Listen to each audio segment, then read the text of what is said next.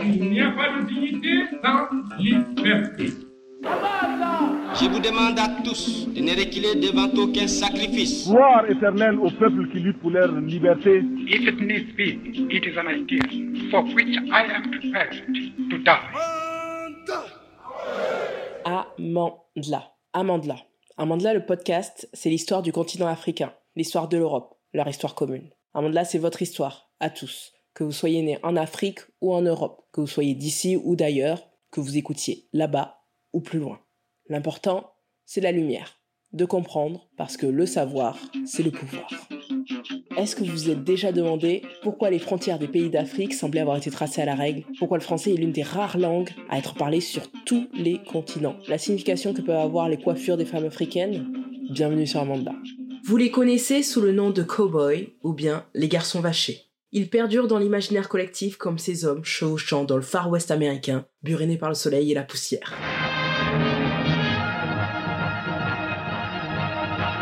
Dans les films, ce sont Clint Eastwood, John Wayne, Charles Bronson, Yul Brynner, Steve McQueen et bien d'autres qui ont participé à populariser ce personnage en Occident.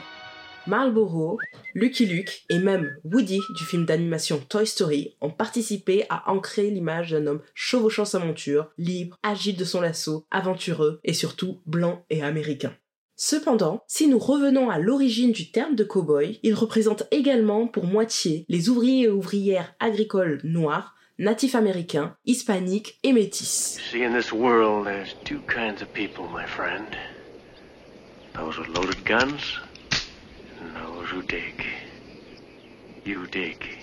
En 1875, après la guerre de sécession, 25% des cow-boys sont noirs. Il s'agissait d'un emploi harassant, peu rémunéré en regard de la tâche de travail et surtout peu valorisé. Tout ça pour gagner quelques dollars. Il devait assumer la transhumance des bêtes dans les grandes plaines pendant plusieurs semaines pour des propriétaires de ranch. Il n'avait pas d'accès au crédit, pas d'accès à la propriété et avait un statut très précaire à cause de l'aspect périodique des transhumances. La tenue inspirée des vaqueros du Nouveau-Mexique était surtout pratique et fonctionnelle. Bottes, gros ceinturon, lasso et chapeau de cow-boy sur visage noir. La très grande majorité n'avait pas de revolver, ils utilisaient des lassos et des fouets afin de faire obéir les animaux.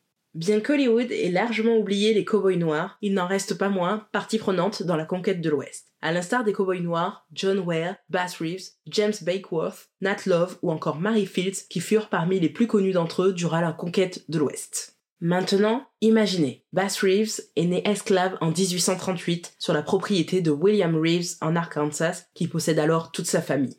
En 1846, il déménage au Texas où il est apprenti forgeron, puis il devient le valet de George Reeves, le fils de William Reeves. George Reeves fut entre autres un colonel confédéré durant la guerre civile américaine. C'est ainsi que Bass Reeves l'a suivi dans plusieurs batailles aux côtés des troupes confédérées. Il profitera d'une dispute pour s'échapper et devenir libre dans l'état d'Oklahoma où il ne sera pas inquiété grâce à la justice des natifs américains en vigueur dans cet état. Il séjournera entre autres chez les Cherokee, les Seminoles, les Chickasaw, où il sera initié aux langues et aux coutumes.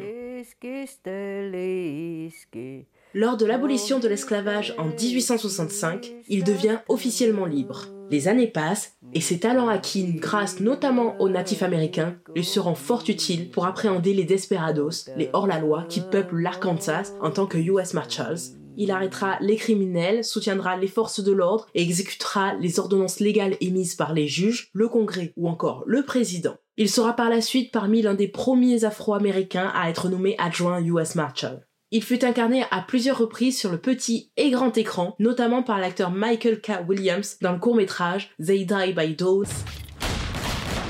Aujourd'hui, il demeure connu non seulement parce qu'il était noir, mais aussi et surtout parce qu'il fut l'un des meilleurs hommes de loi des États-Unis de l'époque avec près de 3000 arrestations en 32 ans de carrière, dont son fils Benjamin Reeves qui avait commis ce que l'on appellerait aujourd'hui un féminicide.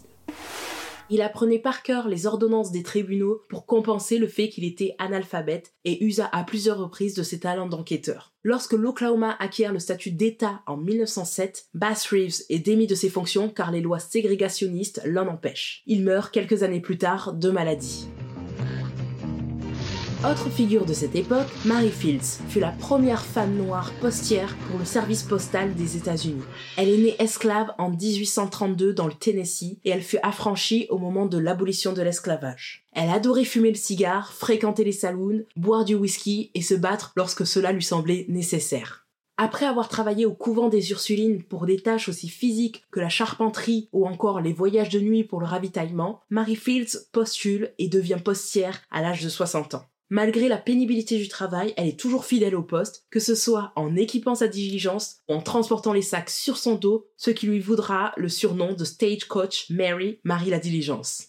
Pendant longtemps, à Hollywood, il était impossible pour un acteur noir d'avoir un rôle majeur dans un western. Les westerns colorés, selon l'expression de l'époque, étaient destinés uniquement à un public de personnes noires durant la ségrégation. Certains personnages ont même été blanchis, à l'image du cowboy afro-américain Brick Johnson, joué par John Wayne dans le film La prisonnière du désert. John Wayne campe un personnage d'une trempe peu commune. À partir des années 1970, la Blaxploitation participera à revaloriser l'image des Afro-Américains dans les westerns, avec des castings d'acteurs et d'actrices noirs dans des films tels que Boss Nigger ou encore Buke et son complice, avec Sidney Poitier dans le rôle titre, et des personnes telles que le champion de rodéo Charles Sampson. Seuls les spécialistes savent qu'il a marqué l'histoire en 1982 en devenant le premier afro-américain à remporter les championnats du monde de rodéo, un sport emblématique de la culture américaine. Plus tard, le western se voudra plus politique avec des films tels que Post en 1993 qui évoquent sans complaisance les Buffalo Soldiers durant la guerre hispano-américaine, les mêmes que ceux auxquels Bob Marley rend hommage dans une chanson de 1978. Plus proche de nous, ce sont les films Wild Wild West en 1999 avec Will Smith, Django Unchained avec Jamie Foxx, Les Huit Salopards avec Samuel L. Jackson ou encore The Harder They Fall avec Idris Elba qui poursuivront le travail de visibilité. À Denver, au Colorado, existe un petit musée peu connu du grand public. Les enfants n'ont vu que des cow-boys blancs. Ils n'ont jamais imaginé un cow-boy noir. Ils n'ont jamais su, par exemple, que James Arthur Walker a été l'inventeur du Hollywood Hop.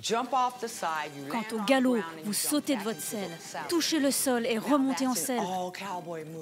On l'a vu dans tous les films et les westerns.